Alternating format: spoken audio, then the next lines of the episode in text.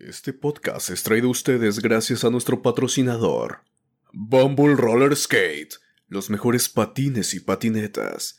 Bumble Roller Skate, deslizándonos hacia la salud mental. Sean ustedes bienvenidos a El Aquelarre. Este es un podcast donde queremos acercar a la psicología a la vida cotidiana. Esos lugares comunes donde siempre he estado pero que a veces no notamos. Desde los padres, la pareja, los amigos. Los momentos existenciales como el miedo a la muerte, la soledad, la libertad o el sentido de vida. Y finalmente la escuela, el trabajo, la familia. Siempre seremos dos, yo Alejandro Varela y yo Saúl Nieto, ambos psicólogos. En otros momentos seremos tres, ya que invitaremos a colegas que trabajan desde los muchos espacios que hay en la psicología y compartirán su conocimiento y experiencia con todos nosotros. Esto es El Aquelarre, una pizca de psicología a la medianoche. Debes consumirte en tus propias llamas. ¿Cómo pretendes renovarte sin haber sido ceniza antes? Esto es El Aquelarre, con Saúl Nieto y Alejandro Varela.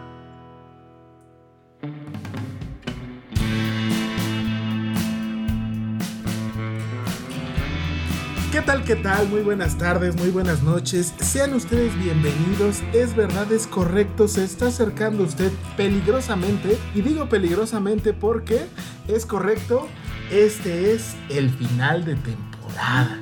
Así es, está usted entrando a su podcast querido El Aquelarre. En este ya tan esperado, tan cansado final de temporada de ya la tercera, la tercera temporada capítulo 78, casi 9000 reproducciones. Mira, Dios nos bendiga. Y además cerrando con broche de oro. Así es. Exactamente. Temazo. Por primera vez en nuestra trayectoria vamos a cerrar con este capítulo de invitado. Es una invitada ya, este, ¿qué se hizo del rogar? Conocida. Conocida. Conocida, recurrente, Así taquillera es. Así también. es, sí, sí, cierto. Sí, sí se posiciona ahí interesante y peligrosamente en el top 10 de los capítulos más escuchados. A la. Tenía un apodo, tenía un apodo. Es nuestra invitada. No me acuerdo. La doctora, Corazón. Corazón, Así es, la doctora Corazón, así es. Está con nosotros una vez más en nuestro podcast. Ah, pero me estoy adelantando. Me estoy pacho? adelantando, ¿Qué querido pacho, podcast escucha, porque, este, como podrá usted escuchar, nos encuentra una vez más el señor Alejandro Varela, que ¿Quién? peligrosamente, ¿sí? ¿Quién? ¿Quién? ¿Qué? ¿Cuál? ¿Quién era? ¿Quién? ¿Quién? Qué me suena, me suena. sí, ¿no? Una voz ahí conocidilla. Está conmigo a mi derecha la maestra, maestra Ibe de maestra. Estrada. La maestra Ibe de Estrada. ¿Cómo Hola, no, muy bien. Un gusto eh, compartir esta mesa con invitadaza, compañera, amiga, ya de hace años. Entonces, muy contenta y feliz de que nos estén escuchando. Perfecto, pues y ahora sí, a, a la doctora Corazón, Judy Judith de la Serna. Porque Judy para los amigos para los está cuates, perfecto. Ahí está. Ya para los cuates de la que larre. Y también, también maestra, maestra Judith de la Serna. ¿Cómo estás, Judy? Muy bien, gracias. Gracias por tenerme aquí una tercera ocasión. Ya, Ya, tercera Sí, ocasión, muy bonito. sí. Muy bonito compartir con ustedes. Perfecto, pues, pues vamos a comenzar. Eh, Judy, como ustedes sabrán, se encarga mucho del trabajo de pareja. Si retoman y por favor escuchen sus capítulos anteriores, ella, ella maneja, e- ella le maneja a usted, querido podcast, escucha, el método Gottman, que si no sabe qué es, o lo googlea o va a nuestros capítulos anteriores, por favor. Se va a ver tema por visto, ¿eh? Es tema por visto, así tiene es. que Tiene que regresarse pasar. a los anteriores. Retomaremos ¿eh? conceptos y todo, entonces Sí. sí, los tienen que escuchar. Ahí está. No, eh, ella, este, ahora nos trae un tema que todos podemos caer ahí, todos hemos caído en esa parte, solo que creo que nunca lo habíamos, o nunca se plantea, porque son de esas cosas que se dan por hecho, pienso yo. Por lo menos en mi generación, tal vez su generación y de los más grandes entenderán qué diantres estaba pasando con mi pareja cuando decidimos tener a nuestros muchachos, a los niños, a los retoños. Porque se ha usted puesto a pensar cómo fracturaron la relación o cómo la arreglaron sus hijos. Ajá. Sí, Hay no, las no, dos, porque hay las dos, hay las dos. Así es. Este, porque Judy, ¿por qué? Digo, te vas a ventilar tantito, pero ¿por qué la importancia de hablar acerca de la pareja cuando tenemos niños o niñas? Creo que es un tema muy idealizado, tal vez. ¿No? El pensar, eh, y bueno, ya entraremos más como en ese tema, pero que los hijos, en este milagro maravilloso de los hijos, te va a unir como pareja, ¿no? Y creo que es totalmente al revés, y la ciencia ha mostrado que es totalmente al revés, o sea, sí se ha visto que las parejas tienen un declive importante en su satisfacción marital después de volverse padres. Ok. Madres. Después de Lenguaje inclusivo, como quien que diga, padres, madres, todo. Madres, madres aquí. Ok. Ni madres. ni madres. Como tú quieras, como, Como tú gustes.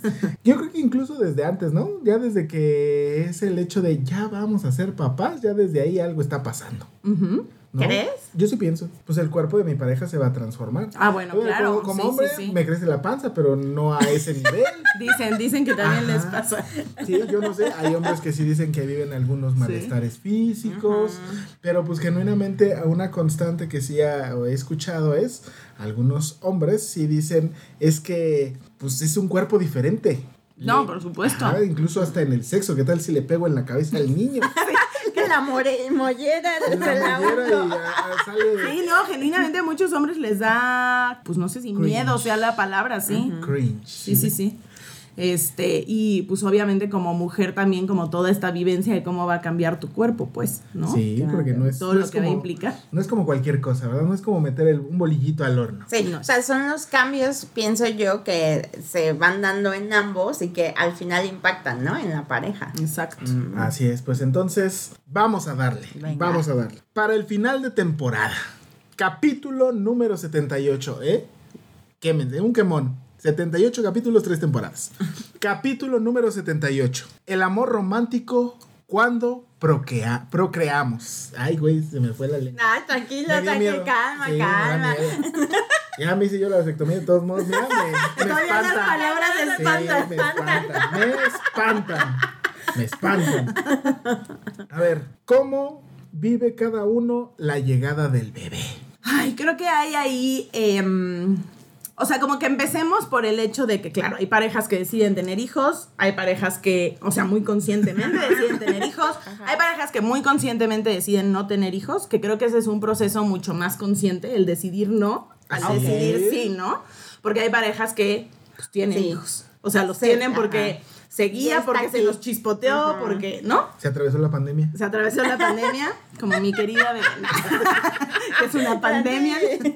Este, pues como que creo que hay esas tres categorías, ¿no? Y creo que cómo vives em, la llegada de un hijo o desde el embarazo, pues tendrá que ver un poco con qué en categoría, con- sí, en qué, qué categoría, categoría? te encuentres, ¿no? A ver, es la de yo sí quiero, Muy conscientemente. muy conscientemente. Yo sí quiero, inconscientemente. Pues yo no sí. quiero y ya valió. y sí, y los que dijeron, es que fíjate, no habíamos dicho esas, son Ajá, cuatro entonces. Cuatro. Ajale. Y los que muy conscientemente de plano ya dicen que no, ¿no? Esa es como Ah, ya, la otra categoría. Ah, ya, Ajá. ya, ok, ajá. Entonces, pues creo que tiene que ver desde ahí, ¿no? Em, y creo que tiene que ver por una diferencia de género y de sexo, incluso en cómo somos socializados, ¿no? Em, Como las demandas que se mueven ahí, creo que surgen también de mucha expectativa social, ¿no? Eh, pues a las mujeres literalmente nos han socializado para ser mamás, ¿no? Ok. Y los hombres no se enfrentan a ese tema tan pronto. ¿Tú qué piensas? Que eres No hombre. sé. Sí, yo siento que no hay como tanta exigencia, ¿no? Hacia los hombres de Hacia el tener una familia, pero al final del día creo que al también. tener hijos. No, pero pues es la idea del, del proveedor, entonces creo que Bueno, no se nos da directamente. Manda- O sea, nosotros lo vivimos indirectamente. O sea, porque sí existe la idea de tienes que ser algo bueno en algo para que indirectamente seas buen proveedor si en algún momento tú vas a querer tener familia. Claro, sí, ese es un muy buen Mira, punto. Mira, qué bueno que ay, somos un grupo sí, mezclado, ¿no? porque no lo había pensado Sí. así. O sea, como claro, desde mi vivencia como mujer, sí creo que es algo que como que la sociedad, tu familia, quien Sí. ya te van como un poco metiendo, como ser mamá, es maravilloso. ¿No? O sea, como que, o sea, es lo mejor que te va a pasar en la vida, es como lo que quieres tener en la vida, ¿no? Es, yo quiero, ahora que se vienen las navidades y el Día de Reyes, yo quiero un enuco para Navidad. ¿No? Eh, pues sí, ¿no? Sí, Incluso estas sí, muñequitas de les das de comer. Sí, y, y llora, Y y llora. cambian el pañal. claro, sí. Sí, pero sí, yo también lo pienso, si esa es como la línea, es como de, o sea, como niño que te regalan que el juego de herramientas y demás, o sea, es, vete preparando porque tu trabajo es encontrar un oficio o profesión que al Para- final del día te dé el sustento, porque no es como para uno, ¿eh? O sea, para yo ahora que lo pienso es como familia, para, la- para la- para un otro.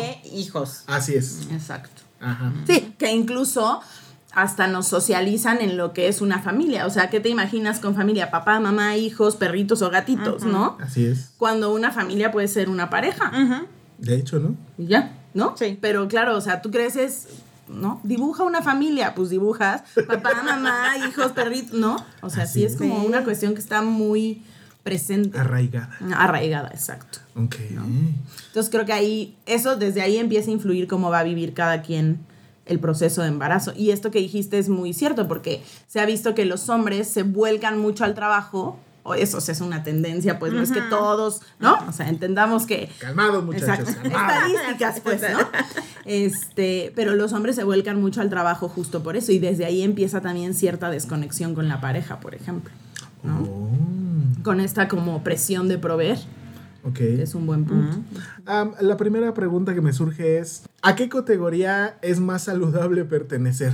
A ver, yo eh, que sé que la vida no es así, no estoy diciendo que quienes no lo hacen así esté mal, o sea, pero sí creo que planear cualquier transición en la pareja es un factor protector Ok. de entrada, o sea, que tú conscientemente elijas esto, hagas cosas, y- o sea, Para llegar a ese punto. Exa- Exacto, intencionales para llegar a ese punto es mucho mejor. No estoy diciendo que quien se embarazó y chin va a tener un fracaso en su pareja y no van a ser buenos papás, no, para nada, ¿no? Pero, sí pues, creo que... mm, No es lo mismo andar haciendo malabares que... Exacto, este, que tenerlo Como más planeadito. anticipado, ¿no? Sí, porque además si lo vas anticipando, como siento que te, te vas preparando, ¿no? Como ya mentalizando y que no es lo mismo, a lo mejor en donde chin se nos chispoteó y bueno, sí, nuestros planes eh, era tener hijos, pero no ahorita, no en estas circunstancias y sí creo que puede venir como más el arrepentimiento. Pienso yo, si a lo mejor planeándolo, pensándolo, una pareja podría decir, híjole, ¿no? Como a lo mejor no es el mejor momento, sin planear y sin estar mentalizado, creo que es más difícil hacerse responsable de esa toma de decisiones de tenerlo o no tenerlo. Sí, creo que sí, impacta, impacta. Sí, Y hasta me encanta que uses la palabra arrepentimiento, porque creo que son temas, de verdad, son estos Sí. temas como intocables, como de, ¿Qué? ¿No me puedo ¿cómo arrepentir? vas a decir, no? Y hay mujeres que les pasa, hay mujeres que genuinamente se arrepienten de ser mamás, o sea, ¿no? O sea, Y que ahora escucho mucho, ¿no? Que dicen, yo amo a mis hijos, pero me arrepiento. O sea, en, en Yo una quería esas ser mamá. No, no los tu- tendría si pudiese re- regresar al al pasado. pasado. y decir, no, calma. Todo- no, son, ahí. son- son temas sensibles que la verdad sí hay que abrir Claro. así, explícitamente. Sí, pues es que yo lo pensaba desde mi vivencia. No, yo me iba a comprar una pantalla. No voy a ser papá, Dios mío. No hay pantalla, ¿no? Ajá, por sí. lo menos por un ratito. Ajá, sí, no, pues sí, ¿no? Es como el de, es algo que no estaba como predispuesto por ahí. A lo mejor estaba la idea, ¿no? A La Ajá. idea, mira, a lo mejor uno, dos, tres meses, ya que pasara el buen años, fin. ajá. Y entonces, madres. Exacto. Así es. Entonces yo creo que sí, sin duda, entre comillas, es mejor pertenecer al grupo en el que te anticipas a esa situación, ¿no? Que aún así es un cambio, un giro de 180 grados en una relación por más que te anticipes. ¿Tú sí estabas anticipado? Yo sí, bueno, es que no me conocen. o sea, can- agenda en mano. A mí la pandemia se me atravesó, pero, o sea, yo fue- mano. esa O sea, la lo única. tenían ya planeado. Así de, Planeadísimo. ok. O sea, yo quiero que mi bebé nazca en tal mes. Casi, casi. No tan ¿sí? así, pero, pero sí, o sea, como que dije, ya estoy No, yo digo que sí, así, profesional. queridos podcast escuchas, porque se puso roja. Se puso no roja. ven, pero sí. Así es. Pues no tan así, pero sí, como de decir, ya estoy en un punto de mi carrera donde me animo, ¿no? Como, ¿no? O sea, platicándolo con mi esposo, sí, también, ¿no? O sea, como que sí fue algo muy pensado. Ok.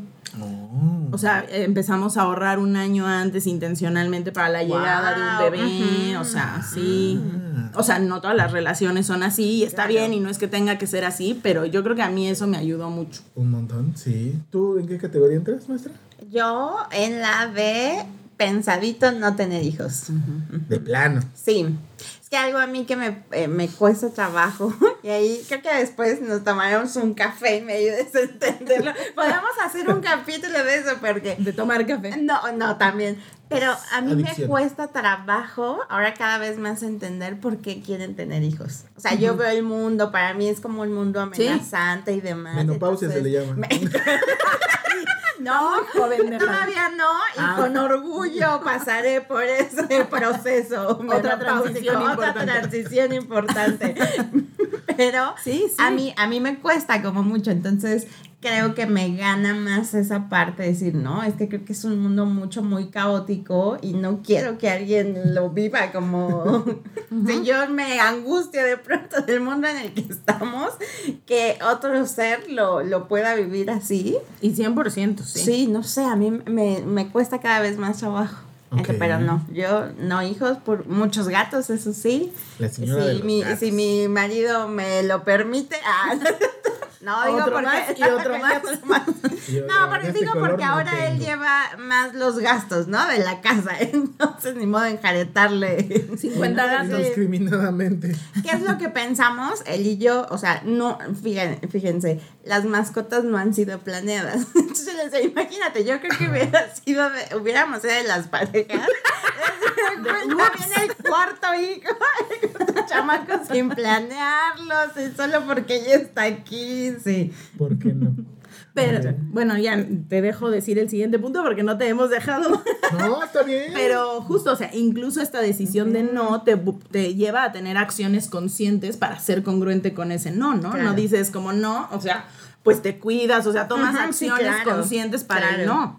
Que eso también es importante, ¿no? O sea, si es no, pues exacto, ¿qué ¿Qué acciones conscientes tienes que tomar? Ambos estamos haciendo, porque eso sí es muy importante. Por favor, si no quieren hijos, chingada madre, Exacto. pónganse un chingado condón. Exacto. O tomen medidas más drásticas. Sí. Sí, no, porque yo sí fue la vasectomía, pensado y ya. Hasta ahí. Y hasta más- incluso como así. pareja, ¿no? O sea, Ah, sí. Como claro. qué acciones conscientes vamos a tomar para mantenernos bien como pareja, no teniendo hijos en un mundo que refuerza que la trascendencia de una pareja es tener hijos. Claro. Es, Entonces ahí también es. entra un punto sí. importante. Ahí hay otro tema, muchachos. Otro tema. apúntenlo. Ahí, ahí está otro. Eh, eh, creo que otra de las preguntas es, ¿por qué la pareja se, afecta tanto después de la llegada de un chilpayate? De un chile. Creo que por el hecho de que es una transición, ¿no? Y Maldita toda transición. transición implica un duelo, Chingado Claro, cambio. y una crisis. una ¿no? crisis y una, pérdida. Malditas pérdidas. Exacto. O sea, dejaste de ser quien eras antes de ser mamá. Bueno, o sea, se mantiene cierta parte, pero bueno, eso es No, un pero punto, sí ¿no? O se sea, si dejas atrás a una persona y dejas atrás una dinámica de pareja. Entonces, primero es una vivencia de un duelo, un duelo que hay que elaborar, ¿no? De mi vida ya cambió, ya no puedo comprar pendejada, ya no puedo comprar el álbum del mundial porque tengo que gastar en otras cosas. Bueno, Ojalá. No, o si, te, si te alcanza. No, sí, no, no, Puedes, no, es como pero- yo quería el de pasta dura, ahora tengo que comprar el delgadito.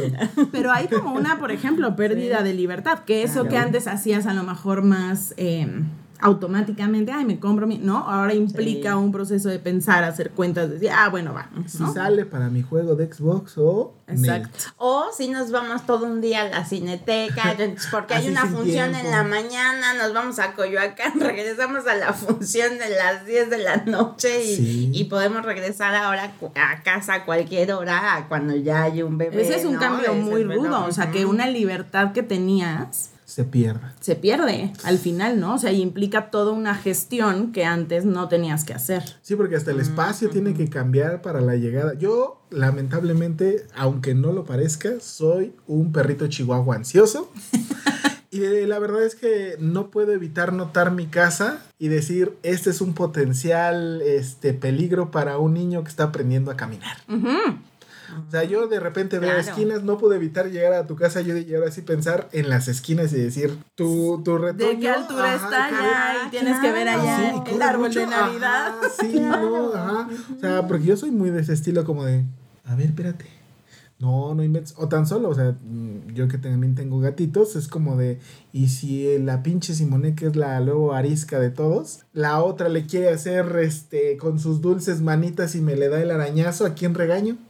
Exacto, sí, todo. Sí, o sea, el espacio también O tendría sea, el espacio cambia, la dinámica cambia, esta cuestión de la libertad cambia, La decoración. la decoración Me cambia. costó trabajo que me dejaran poner funcos y ahora tengo que poner unos tigrecitos o algo así. No, ¿Qué y te rindes un poco, o sea, de, de repente es como, o sea, arreglo mi casa y en dos segundos ya, Ya va a estar desarreglada, ya explotó otra vez y entonces a veces ya es así como escoges tus batallas, ¿no? O sea, ya dices, "Uy, la casa, de-". no, digo, cada quien tendrá su experiencia, pero sí. Y la otra que pasa mucho es justo, imagínate, cada uno se vuelca como en estas funciones, ¿no? O sea, pues literal te vuelcas en ser mamá, sobre todo al inicio, que tienes una criatura que depende de ti Claro, para sobrevivir. ¿no? Y entonces, pues claro que hay como cierta desconexión con la pareja también. Hay mucho cansancio. Luego vamos a hablar de la parte bonita, se los prometo, ¿eh? No crean que estoy... No se desanimen. No se desanimen. desanimen, que hay mucho ahí también que hablar. Pero, este, pues hay cansancio, ¿no? No duermes bien, estás privado de sueño, o sea, tus reacciones emocionales obviamente no son las mismas Claro. cuando no descansas, ¿no? Este, empieza mucho, o sea, esto pasa mucho en las parejas cuando tienen hijos, es como esta competencia de quién ha hecho más, quién ha descansado más, quién, ¿no? O sea, es lo que le llaman como llevar el score de un partido. Ah, Es que yo me desperté tres veces en la noche, pues sí, pero yo fui al trabajo, regresé, fui al súper, ¿no? O sea, ¿Sí y te entonces- pasaba? Sí, por- Sí. y sigue, o sea, mi bebé ya tiene dos años y de repente sí pasa, se vuelve como una competencia de quién hace más Para que ¿no? tenga más chance de para hacer que cosas. haya, exacto, como para que haya cierta empatía, que ahorita hablaremos como ahí de las estrategias, pero eso pasa mucho, o sea, no es otra vez generalizando en varias parejas, puede que en algunas no, pero pues sí, ¿no? O sea, antes eran dos, ahora son tres o más, ¿no? Y entonces es pues toda una gestión de cosas. La interacción muchas veces se vuelve muy como transaccional o como llamarla de, ok, entonces tú vas, recoges, la, yo llego, ah, Si tú haces esto, yo hago el otro, si es así. y luego no hay como este sentarse a tal vez platicar de otras cosas Ya- que no tengan que ver con eso. Ya ni hablamos del sexo, porque es como de estoy tan cansado que es como de, ah, ni me la jalo, estoy muy cansado. No, no sé, no, o sea, yo así lo pienso. Y ahí de- piensa mucho también la parte de los cambios físicos, ¿no? Que eso es algo que viven mucho las mujeres, ¿no? O sea, si te hicieron Claro. cesárea hay dolor, pues si pariste hay dolor, ¿no? Claro. Este, zonas que a lo mejor previamente eran erógenas, ¿no? Pues como, lo- como, como los pechos, ahora estás lactando, entonces como que cambia un poco ahí, ¿no? Wow, ¿Cómo que esto no es eso. un antro de diversión? Pues sí. ¿No? O sea, pues dices, Ajá. ahora estoy lactando, pues como ¿Cómo es? O sea, sí, o sea, hay también, por supuesto, hay un cambio importante ahí a nivel eh, de la intimidad sexual, pero de la intimidad en general, ¿no? Por este volcarte a otro ser humano que te hace distanciarte de tu pareja. ok.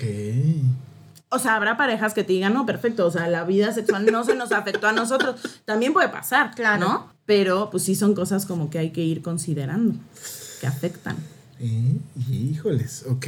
¿Qué más se imaginan que afecta? Este, no, pues tan solo, ya dije el espacio, la parte económica. También, claro. Ajá, porque entonces, no sé ustedes, ¿verdad? Pero pues alguno de los dos tendrá que disminuir su carga de trabajo. Claro. Porque no creo que los dos vayan a disminuir la carga de trabajo. No sé, no, no creo que sea como posible. O incluso alguno de los dos tendrá que decir, yo me voy a aventar un rato sin, Sin la trabajación. Y después ya, este, pues, retomaré o repuntaré. O hay parejas que sí lo mantienen igual, pero bueno, eso obviamente tiene implicaciones. Pues Claro. tienen que gestionar si guarderías, si con quién dejan al hijo, si no. Y entonces, pues súmale también como ese cansancio adicional, ¿no? De, De hecho. O incluso, ¿y si tengo gemelos? imagínate. Qué susto, imagino. Particularmente yo que soy asqueroso, así, asqueroso como no tienen una idea. la cambiada de pañales. pañales. Sí, no, qué horror. Sí, no, yo nada más me llega el olor y ya estoy.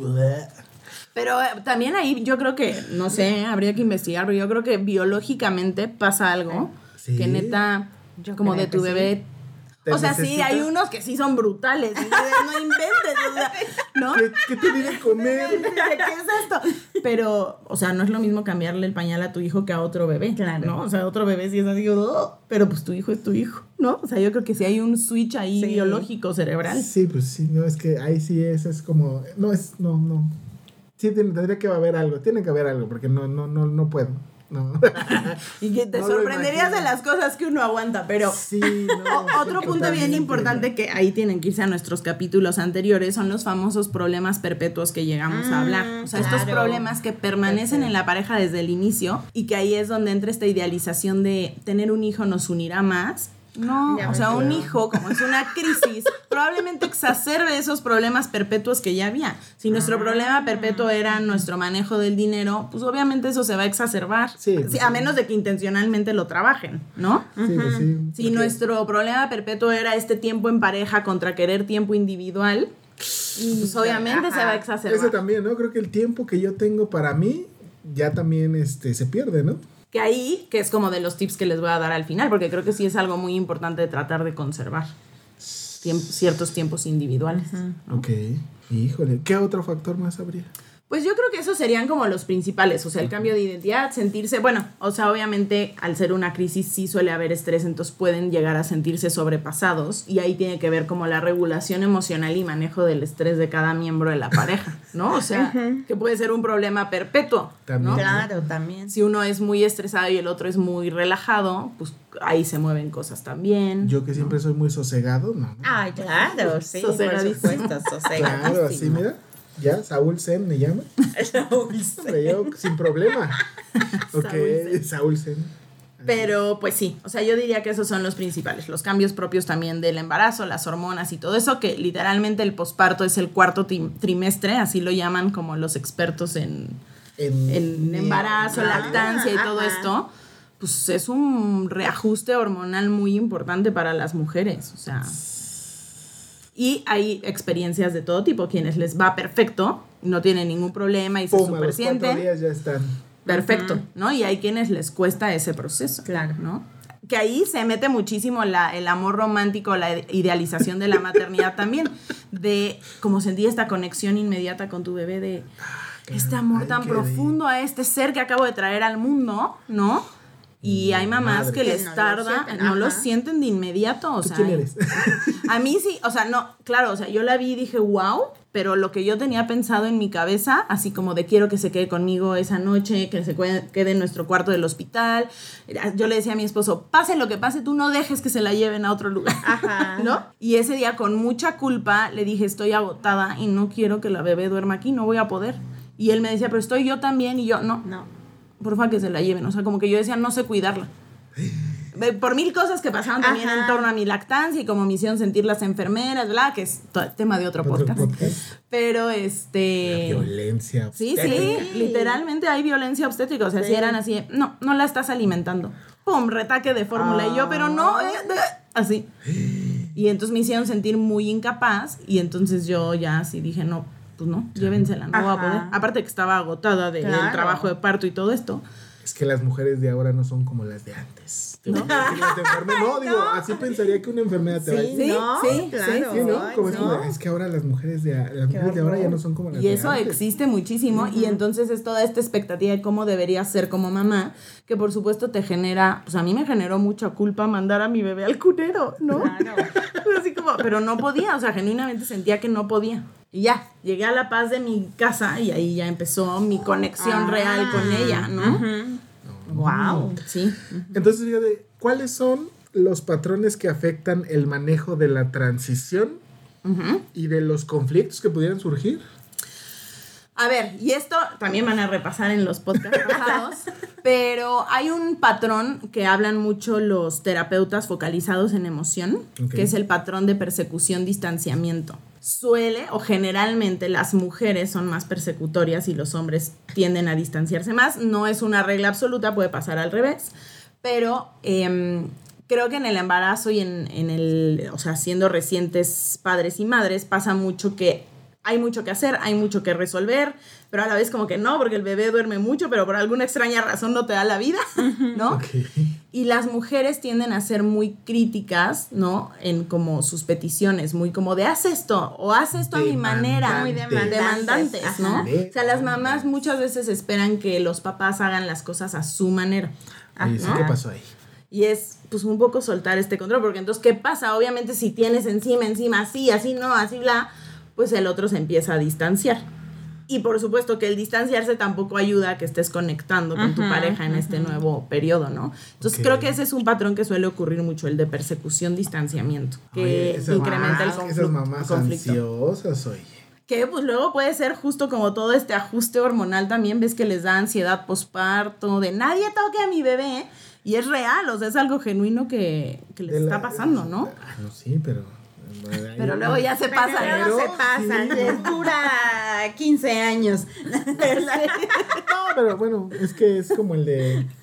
O sea, ahí sí se puede justificar la parte de estás viviendo un cambio hormonal, te tengo que entender. Yo no lo vivo así, Pues me no la tengo que chupar. justificar, ¿no? Justo más bien entender, pienso yo. con empatía, Ajá, yo creo. Con empatía, no... O sea, tampoco creo yo se trata de sí, o sea, estás bien hormonal y sino, a ver, entiendo que estás así. Y reparar, puedes decirme Claro. esto de manera distinta, puedes a lo mejor no alzarme la voz. Pero ¿qué pasa si la mujer es demasiado cerrada? Porque Pues eso sí, es como algo, algo es, bueno, que creo yo que tendría que ser como estos, este, ¿cómo le llamaste? Del, del pasado. Eh, los problemas Los perpetuos. Los Problemas problemas perpetuos, perpetuos. porque supongo yo que si tengo una pareja que es muy obtusa y no, ni madres, como yo, como yo, como yo, entonces llega el bebé, se va a exacerbar la Sí, idea de voy a ser supuesto. todavía Claro. muchis- muchísimo más cerrada que antes. Oh, ok. Que, pues, que ahí que voy a contestar, Saúl, pues que vayan a terapia. Claro. En corto, en corto. Terapia, llámenme. Pero bueno, también que esta es la parte muy impactante de la maternidad y la paternidad. O sea, también te transforma de muchas maneras. O sea, genuinamente es un cambio psíquico, o sea, con que te tienes que reintegrar y pues creo que puede ser una mm, transición eh, resiliente y de crecimiento. O sea, que genuinamente, o sea, a mí de verdad la maternidad me ha movido mil temas que ahora muy conscientemente estoy trabajando, que a lo mejor antes sabía, pero ahora se vuelve como un motor adicional, ¿no? Ok. Como de, pues sí, de cambios importantes también. ¿No? De hacer a lo mejor las cosas distintas a como normalmente las hacías. De ya no traer la agenda y todo aquí el tiempo. empiezo a llorar. Tan bello. Se logró. Se logró. Sí, sí. Ok. Ese es uno. ¿Cuál otro sería? Em, creo que la parte como de la no validación y la falta de empatía, ¿no? O sea, justo como en este patrón de, de cansancio, de estrés, es fácil caer como en, como en el dar por hecho, ¿no? Que él hace, ella hace, ¿no? Y de repente como no conectar con lo que puede estar sintiendo mi pareja, como famoso este ponerme en sus zapatos, ¿no? Y como validar desde dónde me lo está diciendo, ¿no? O sea, yo siempre les digo a las parejas, cuando tu pareja se queja, a lo mejor sí lo hizo de manera crítica, etcétera, y tendrá que aprender a reparar y a tener como un inicio más gentil cuando te hace peticiones y bla, pero ¿qué de lo que me está diciendo? Pues tiene un punto, ¿no? O sea, va, válido, es válido.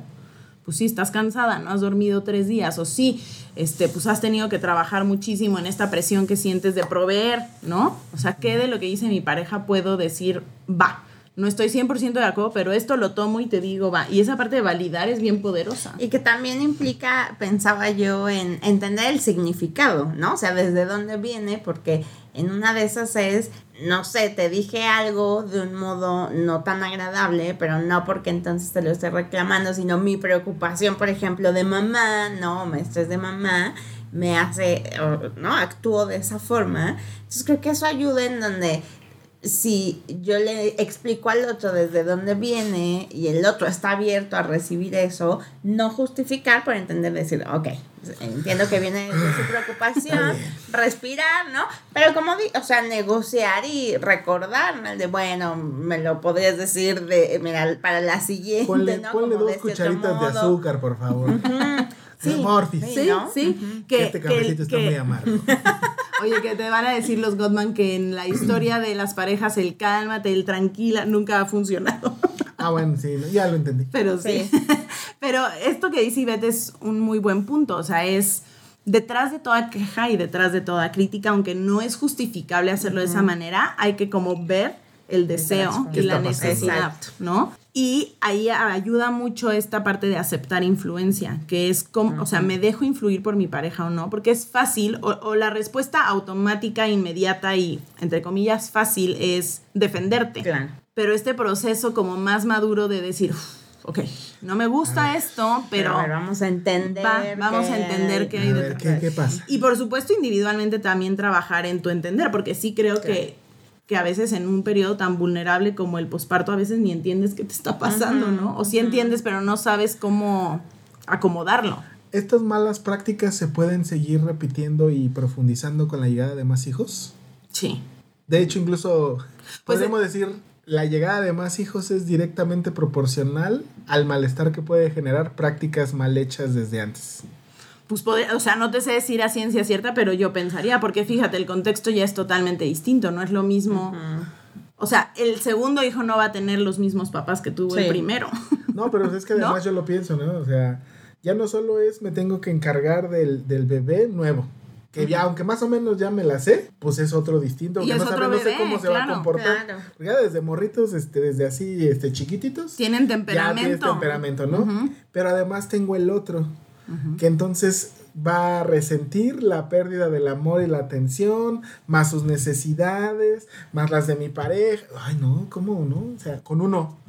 O sea, por supuesto que mete un contexto de más estrés, ¿no? Es todavía peor porque es como de ahora ya no solo voy sobres de uno, sino tenemos que hacer dos sobre uno que cansa muy cabrón, más un segundo. Ay, no, ¿qué estaban Y ese es otro papás? tema bien importante, ¿no? O sea, que, que es el tema en el que yo ando, que es ahora esta categoría siguiente de fuimos papás de un segundo, tercero, bla, bebé, conscientemente, fue como una decisión más como en automático, es como lo que siempre creí que quería y me lanzo a hacerlo, o genuinamente lo pienso conscientemente, porque ahí para el segundo estoy un poco más como Ivette, y si tengo un segundo hijo y algún día escuchas esto, no, pero o sea, sí digo, chi- como que ahorita sí ya me cuesta más encontrar como un para qué, ¿no? Como una razón, como razones. Me la quiero jugar O otra sea, vez. sí quiero jugarme, o sea, y por supuesto, yo tuve hermanos y para mí tener, o sea, bueno, tuve un hermano, pero fue maravilloso, ¿no? O sea, me encantó ser hermana y bla, esas cosas me la mueven. chiquita, ¿verdad? No, yo No, la grande, grande. ahí mi instinto maternal. Esa es la gran. Este, pero pues claro, ya para el segundo es otra vez, o sea, fue una decisión consciente, fue una decisión medio, pues, Tiene seis meses, ¿eh? sí, así, porque aparte está el reloj Ajá. biológico Claro, nefasto, ¿no? sí. Sí, porque no, además incluso la distancia entre hijos, ¿no? Porque todavía con determinada edad, así, pues a mí, yo y mi hermano nos llevamos dos años y medio. Entonces era la onda, pues realmente como Claro. que los intereses un poco empataban más y realmente la infancia y parte de la adolescencia, pues nos la llevamos a toda madre. Pero ahora que veo que los hermanos a veces son con un chingo de, de años de distancia, cuando el niño está entrando a la este, infancia media, pues apenas tengo al bebé. Entonces el otro ya entra a la, a la pubertad, este apenas está en el kinder. El otro es adolescente, este está en la infancia media. Y sí es como un, es que... Pero no fíjate, o sea, con socialmente eso es interesantísimo. ¿Por qué crees que ahora hay más distancia entre hermanos? Porque quiero vivir otra vez el primer, este... El, el No, yo creo que ya se, se piensa más, ¿no? Exacto, yo también creo que yo tiene creo que ver con tiene eso. que ver con que se piensa más. O sea, como que Pero en la época no de nuestras bien. abuelitas y tal vez de nuestros sí. papás, pues era, Sí, no. pues era lo que era, ¿no? Bueno, yo no sé si decirle se piensa bien o no, pero creo que es distinto porque las circunstancias también son distintas. Entonces, más bien, es, yo sí creo que se hace un acto más pensado y consciente. Igual la edad promedio de las mamás hoy en día. También. ¿Cuál es la edad? No sé, hay, pero yo creo que después de los 30, Sí. muchas. Eso sí. No todas, pero sí muchas. Y si Sí, le sí, preguntas a la generación de nuestras mamás, muchas fueron A mamás más 20, jóvenes. ¿no? Ajá, en los en la década de los 20 ya está, eran mamás. Ujú. Y Ya, ahora y sí pues ahora muchas 30. mujeres, pues es como, sí va, o sea, sí quiero, pero como que antes quiero lograr estas cosas para mí, quiero, ¿no? Ok. Santo Dios. ¿Qué, qué es eso? Una frase importante que, que la robé de alguien en Instagram, ¿no? O sea, no sé, pero se me hizo muy cierta. O sea, creo que no hay momento en que digas estoy lista para ser mamá. O sea, así de ¡ting! Ya estoy lista, ¿no? Pero más bien creo que es un Hoy proceso. Sí, hoy me, bueno, a lo mejor alguien sí, ¿eh? O para sea, a lo mejor mamá. alguien sí dice, Hoy yo me quiero levanté. ser mamá, no, no sé. Pero Hoy, creo que más 4 tiene de que ver. diciembre a las 10.42. No, hombre. Y de repente Ivette, quiero ser mamá. Quiero ser este mamá, podcast". ¿qué crees?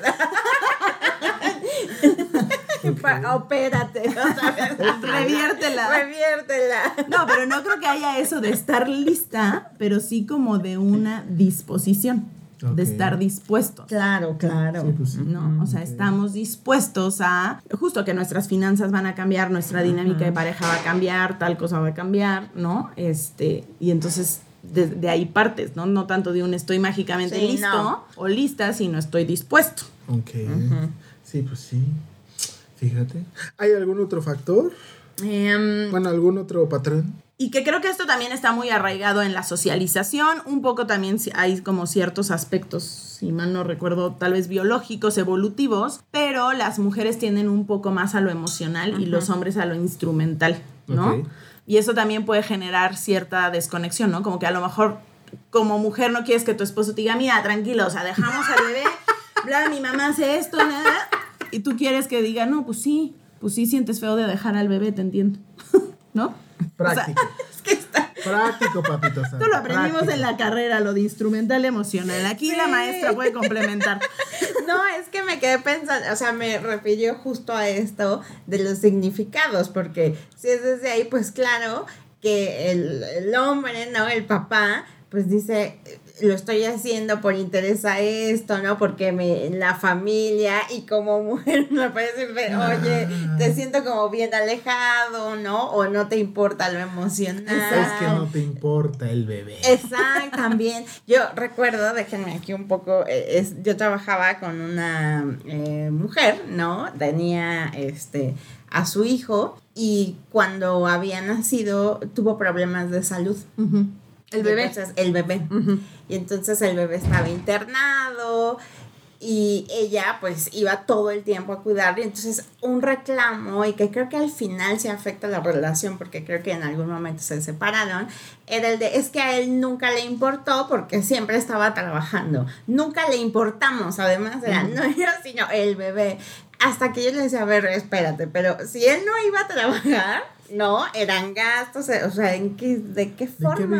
¿No? O sea, ¿de qué vivían? Entonces, más bien me hiciste recordar justo esa, eh, a esa paciente porque efectivamente ella lo vivía desde ahí y sí dijo, es que desde que nue- nuestro hijo nació le empezamos a valer madre. Entonces, cuando ella era de, en una de esas no era valer madre, ¿no? Al contrario, tanto le importaban que si los dos se quedaban en el hospital, de que iban a vivir y a comer, ¿no? Dios. Proveerá, dicen por ahí. Sí, entonces es que estaba bien cañón. Y que ahí es súper importante entender como la historia detrás, el Claro, significado detrás de eso. A mí claro. me pasó cuando nació nuestra bebé. O sea, yo- y esto también ya cada mamá lo manejará diferente o cada persona. A mí sí me vino a ayudar mi mamá y yo aprecié mucho esa ayuda, ¿no? O sea, y sí se quedó aquí. Pero mi esposo, sabes que te dan como cuatro días o cinco días de paternidad, que está a fatal. Creo que ese es un cambio social que debe ocurrir también, porque de ahí derivan muchas cosas y ahorita hablamos de eso. Mi esposo no los tomó de inmediato. O sea, nació la bebé Ah, era, o sea, como que creo que el día que nació pues se lo dieron, pero él guardó como sus cuatro días para hasta la, si- la segunda semana, ¿no? Y yo como que primero no entendía yo de, ¿cómo cree? ¿No? Pero el- su razonamiento era muy instrumental, es tu mamá va a venir, aprovecho, yo trabajo esos días que tu mamá está Claro. y entonces luego mis cuatro los junto con no sé qué puente, con no sé qué vacaciones y tengo dos semanas. Y yo, ah, ¿no? O sea, pero pues son cosas que tienes que hablar y, y es Pero fácil preguntar, no, solo quedarse No da- en no el da de, por hecho. porque Ay, no hijo sé, de se la me chingada. Claro, pudo haber pasado en el claro, le valemos. le valemos, se confía de que está mi mamá y él no va a ajá. hacer nada, ¿no? y y no me acuerdo cómo ocurrió esa conversación, si él me lo dijo, si yo pregunté, pero el chiste es que ocurran estas conversaciones. Oye, Oscar, oye, escucha, escucha esto. Está bien, ok. Pero entonces, ya, ya estoy muy hundido en la oscuridad. Yo no quiero Sí, ya en este, en este preciso instante, yo no quiero ser padre. Pero a ver, entonces, ¿qué es lo que nos puede salvar? ¿Cuáles son las cosas? Échame, por favor, un salvavidas porque mira, me estoy ahogando. No, y y ya, a ver, siendo mamá sí te diría, yo, no, sin querer idealizar la maternidad, sí es una cosa maravillosa para mí. Y para mí sí ha sido una cosa maravillosa. Creo que ha sido catalizador de un montón de cambios súper padres, ¿no? Y sí creo que como, pues sí, literalmente es un amor que nunca has sentido antes, que es muy distinto, ¿no? Y entonces eso es muy bonito. Y en la pareja creo que algo bien importante es también ver el otro lado, la manera en que vivir eso te conecta de una forma distinta. O sea, Claro. como que te, te desconecta de una manera, Pero permite pero te conecta ¿no? de otra. O sea, yo le decía a mi esposo, es que es algo tan íntimo, literalmente, tener un bebé. O sea, como que ya sea por parto o cesárea, o sea, que tu pareja esté ahí, que por eso creo que es súper importante esto de la violencia obstétrica, que las mujeres tengan hijos acompañadas. O sea, ese clic que hace cuando tienes un bebé y está tu pareja ahí, o sea, sí es una cosa... Ver a mi esposo desmayarse en el parto no tiene Eso precio. puede ser.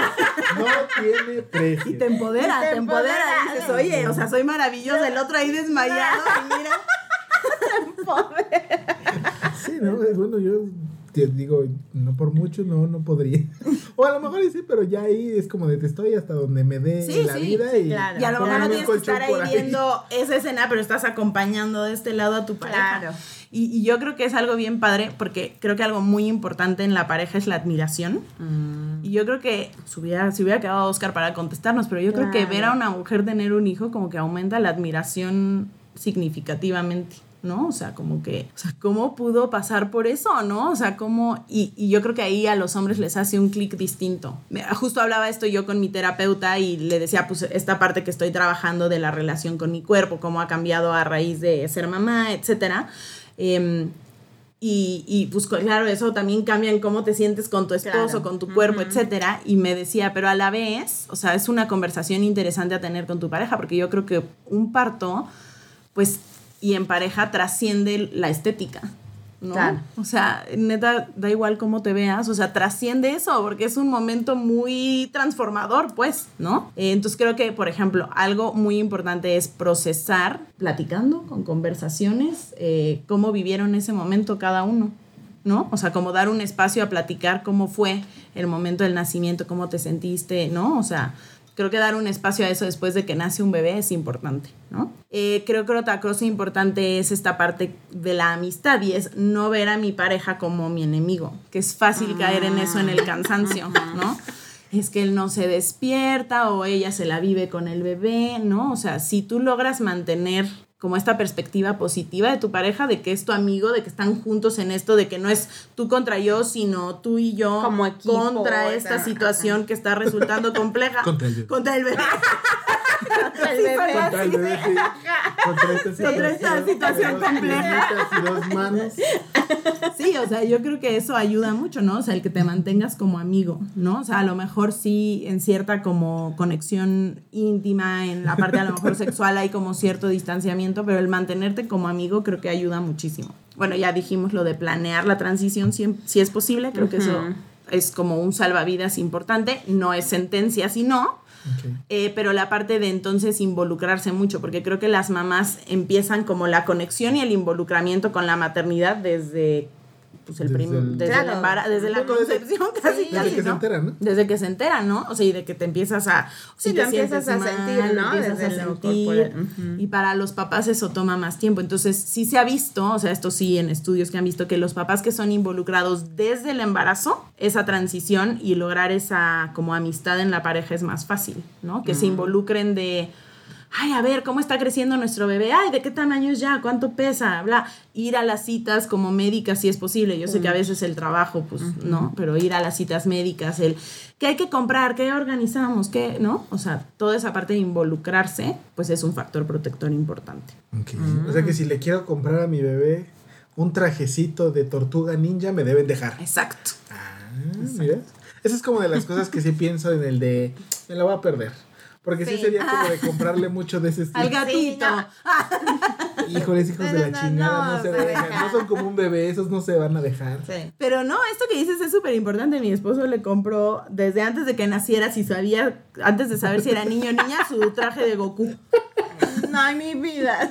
O sea, él todo emocionado. Esas cosas, claro, y esta parte de soltar y dejar que tu pareja haga su propio vínculo con el bebé es bien importante, ¿no? No que lo haga a partir de como tú esperas. Yo creo que eso es un factor protector importante. Ok. Ok. Mm. ¿Qué piensan? Ya, ya ¿Qué se quieres va. escuchar? Es que, No, no, es no. que Saúl, señoras y señores, se quedó muy pensativo. Va a ir a revertir, Va a ir a revertir la la- cirugía. la cirugía. No, mira, no, te digo, estaba pensando qué otro, qué otra cosa es a lo mejor de las, del- de la que yo pensaría que es importante. Digo, pensando particularmente en, en la forma en la que mis papás fueron llevando las cosas. Incluso creo que pienso, Sí. si los evaluara. No, Aquí no apagan cierto, no el cierto. podcast tus papás. No, pero ¿cuáles son las que a lo mejor sí hicieron bien, las que fallaron y que en realidad pues tuvieron un impacto significativo en nosotros? Porque me imagino que, o sea, por mucho y aunque estés bebé, pues sí sientes dos, tres cosas y sí notas detalles por ahí. O sea, y que en realidad pues conforme van pasando los años, porque ¿qué pasa? Y a lo mejor no sé si eso tenga que ver con el hecho de que cuando los hijos crecen, los papás ya no Exacto, el nido Ajá. vacío. Ajá. Ujú. O sea, creo yo que, y lo puedo decir así, para mi papá le fue como muy sencillo cuando nosotros éramos más este, chicos, incluso todavía adolescentes, pero ya de adultos siento que es un poco más difícil. O sea, como que ahora yo lo pensaría, le cuesta, y creo que también, también a mí lo puedo decir así, como conectar un poco, pero pues yo lo recuerdo y era como, o sea, eh, pues sí, sí tengo el recuerdo de, de mi papá y, y de repente jalaba y cedía ante muchas cosas. Y sí, sí, sí, este, sí está como ahí muy presente. Pero ahora como que de adulto incluso los veo a veces un poco a ellos y es como de... mm, creo que sí, este, sí ha, sí ha sido difícil entender ahora el Otra vez estar volver a ello. reconectarse. Ajá. Y es que eh, Que digo, pensaba... yo pienso son los factores como muy, muy a largo plazo, pero de todos Sí, modos. sí. Y es que escuchando eh, todo esto, pensaba que, no sé, tú me dirás, Judy, que yo creo que una parte importante justo para cruzar esta transición o esta crisis es no olvidar justo que somos pareja y que somos equipo. Porque a veces, o sea, me da la impresión y lo he visto como mucho con consultantes, ¿no? Con mujeres en donde nace el bebé y es todo, claro, tiene que sobrevivir, porque si no, no hay forma, pero que lo ven como es, el equipo somos el bebé y yo, y entonces es como Ah, el sí, mi extraño, hijo. ¿no? Es mi hijo. ¿Cómo me caga? Y, en- y en- a mí también. Sí. Y entonces creo Nuestro, que sí, nuestro, no se madre. olvida, es de somos nosotros y justo somos un equipo que está haciendo de- cada quien de forma distinta para que este ser salga adelante, sobreviva, no crezca y demás. Es, pienso yo que ese es como mucho el secreto para transicionar de un modo distinto, en donde no se rompa la relación, en donde conforme van creciendo los hijos, o si se decide tener más o ya no, eh, podamos seguir desde esa idea de somos un equipo. Que eso es súper importante porque tiene que ver con lo de la trascendencia que te decía. Creo que socialmente muchas veces la trascendencia de una pareja se ve como el tener descendencia. ¿no? Y entonces, claro, o sea, como que tus metas ahora como pareja se vuelven pues todo relativo a nuestros hijos. hijos. Y, y lo entiendo, ¿no? O sea, siendo papás entiendo perfecto que es un motor que sí te moviliza de muchas formas. Pero entonces las parejas que tienen hijos, tanto las que deciden no tener hijos, es cómo no perdemos de vista nuestra trascendencia como pareja. O sea, ese- esa cosa que nos une, esa cosa a la que nos vamos a mover, que seguimos queriendo como lograr eh, como pareja, ¿no? Yo, yo sí le decía, por ejemplo, a mi esposo que desde que nació mi bebé, de verdad una de mis metas es cómo le enseño un amor bonito, ¿no? O sea, cómo le enseño un amor bonito de pareja. O sea, y eso es construyendo en mi pareja Claro. también, ¿no? O sea, que nos vea que tenemos, o sea, mamá y papá tienen espacios de repente que se van a ir y se la pasan súper bien, ¿no? Y está bien eso, y que se abrazan, que es, ¿no? O sea, ¿Qué es, esas dirías tú que son de estas estrategias para mantener una relación sana y salva? Sí, o sea, yo diría que uno es el seguir manteniendo tiempo como pareja y no es estresarse de "Ah, nana o si consigo que las abuelitas lo cuiden tres días para poder ir a tener tiempo de calidad con mi pareja, creo que pueden ser un par de horas a la semana que digas, aunque ya esté dormido, nos Claro. sentamos, cenamos con paz y calma, hablamos de otra cosa que no necesariamente sea el bebé, que pasa mucho y, o sea, es normal, ¿no? De, mira, o sea, ya se duerme y nosotros viendo sus fotos, ya sabes. Qué bonita bebé tenemos. Pero, ¿no? O sea, como puede ser con el bebé ahí dormido y tú cenando con tu pareja, platicando, ¿no? O sí, a veces encargarlo y irte un fin de semana si es posible y así, pero, o sea, no tiene que ser nada maravilloso. Son estas pequeñas cosas de todos los días que te hacen conectar con tu pareja. Yo creo que eso es uno importante. Y el otro muy importante es el tiempo individual que decíamos hace rato. Ok. ¿no? Porque es de repente todo es esto de, pues claro, me vuelco a mis hijos, hago, resuelvo, aparte está esta otra cosa en nuestra vida que ocupa mucho tiempo, que es el trabajo, ¿no? Claro. Y entonces estás en bebé y trabajo y entonces, o y luego lo que sigue es le asigno tiempo a mi pareja, porque es importante asignarle tiempo a mi pareja. ¿Y tú dónde quedaste? Claro. Vienen mis cuates a invitarme a jugar Xbox y no puedo. No lo dejan. No No lo me dejan. ¿Que Y por ahí qué no? sí, o sea, como decir, yo genuinamente necesito este espacio de, de irme, estar con mis amigos, bla, y ahí pues nada más que sea equitativo, pues, ¿no? Porque ahí sí hay un tema, creo yo, em, pues, social de la carga mental de las mamás, como que las mamás son el, en inglés le llaman eh, parent for default, ¿no? O sea, como por default. Ah. ¿no? Entonces los, los hombres tienden a tener más estas libertades y no consideran lo que implica para la mamá. O sea, mi esposo viaja de trabajo porque esa es la naturaleza de su trabajo y él viaja y ya. La que se preocupa de, ok, entonces si él no está y como le hago para mis consultas, bla, pues al final la que tiene que gestionar esas cosas soy yo, ¿no? Pero es equitativo, ¿no? Porque entonces también es cuáles son las cosas que yo tampoco puedo de este, desvincularme, porque si no yo no tengo el ingreso. Sí, exacto, que ahí entra como esa preocupación, pero pues al final es lo que decimos, o sea, los sí creo un poco que los hombres tienden más a tener esta libertad que las mamás. Puede ser también un poco autoimpuesta, de repente las mamás tenemos dificultad en soltar ese tipo de microgestiones en el hogar, ¿no? Este, pero creo en esto del tiempo individual es pues que sí sea parejo, o sea, que claro, por supuesto tú puedes irte con tus amigos, bla, bla, bla, pero entonces yo también voy a querer irme Un un, día y desarrollar esa confianza de que el papá es perfectamente capaz de De cuidar al bebé a su manera y no le va a combinar los Yo pantalones. me y encantan, me encantan, me encantan esos este, videos en donde dice la mamá jugando con el bebé y entonces es de es un carrito Ajá. y la mamá le está moviendo los piecitos Ah, y hazle, y entonces ahora el, el papá jugando con el bebé no lo está cargando lo sé.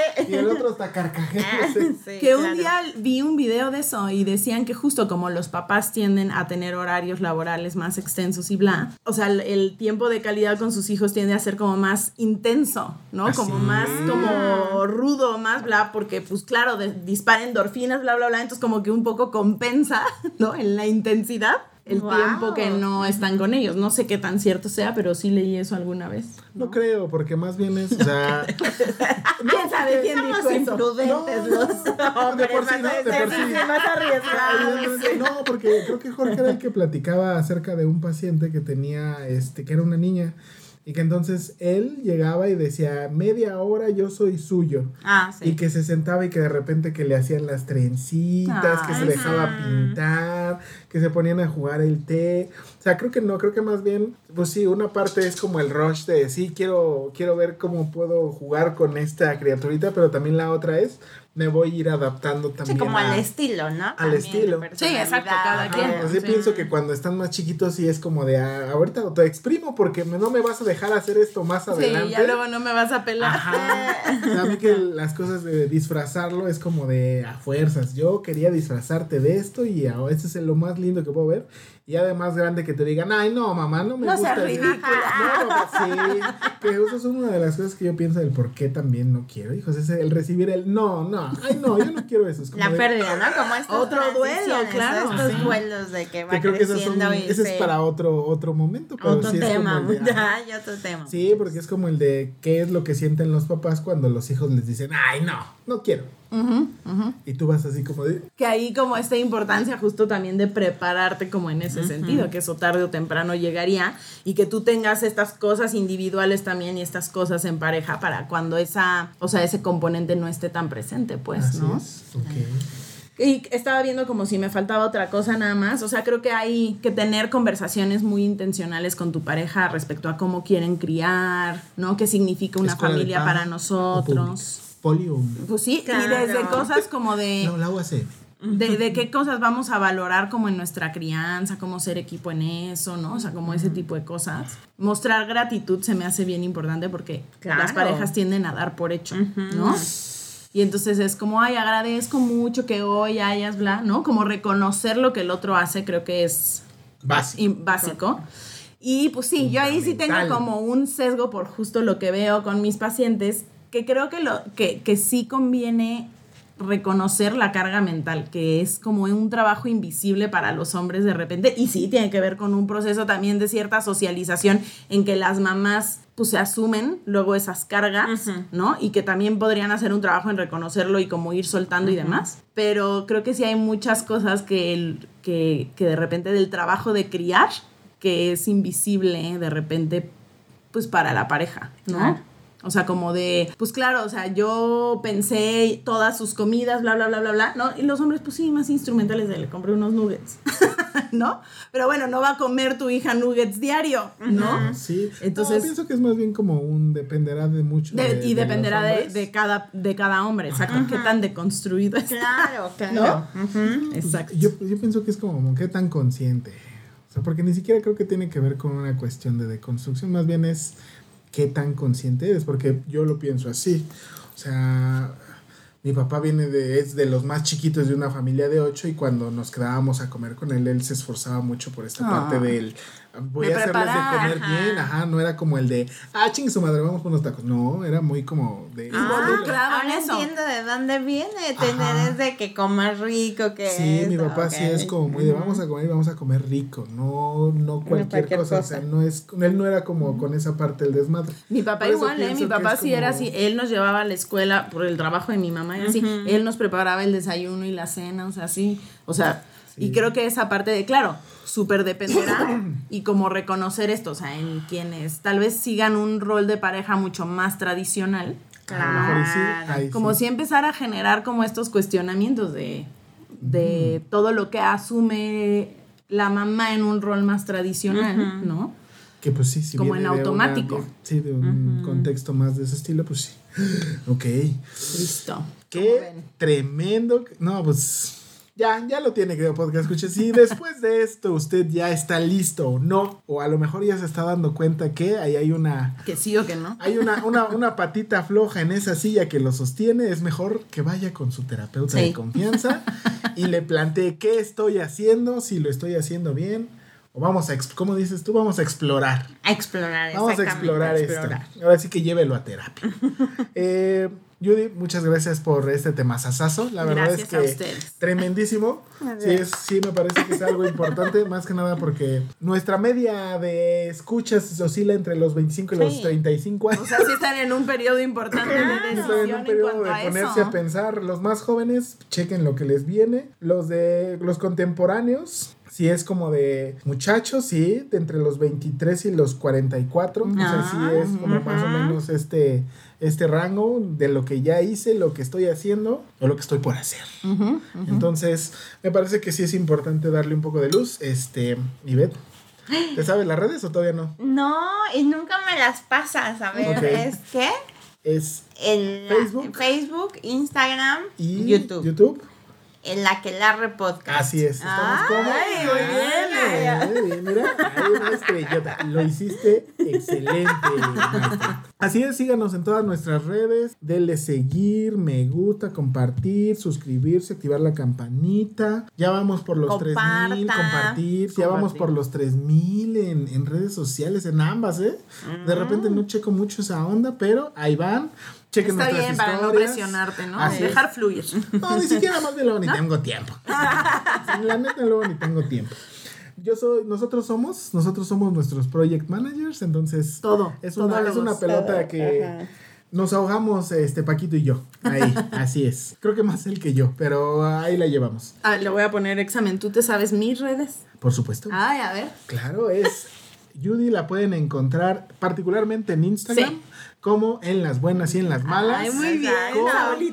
Este, los espacios con guion, Guión bajo. bajo. Así es. Muy complejo ese asunto. De repente ahí hace este, algunos, eh, algunas publicaciones, algunos lives. Me choca porque me hace tener que practicar mi inglés.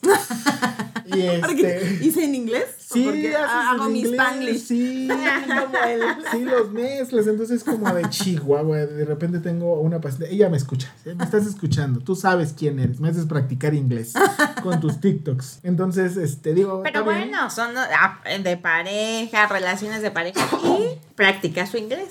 Exacto. Ajá, era el paquetazo, ¿ves? Como la cajita feliz. Exacto. La cajita feliz de la salud mental en pareja.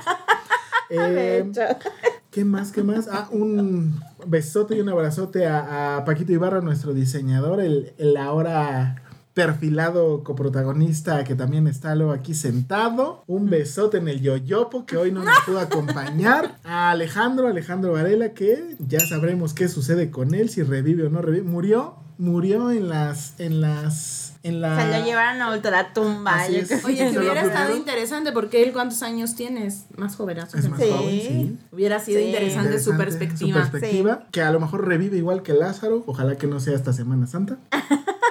O sea que no sea esta Semana Santa.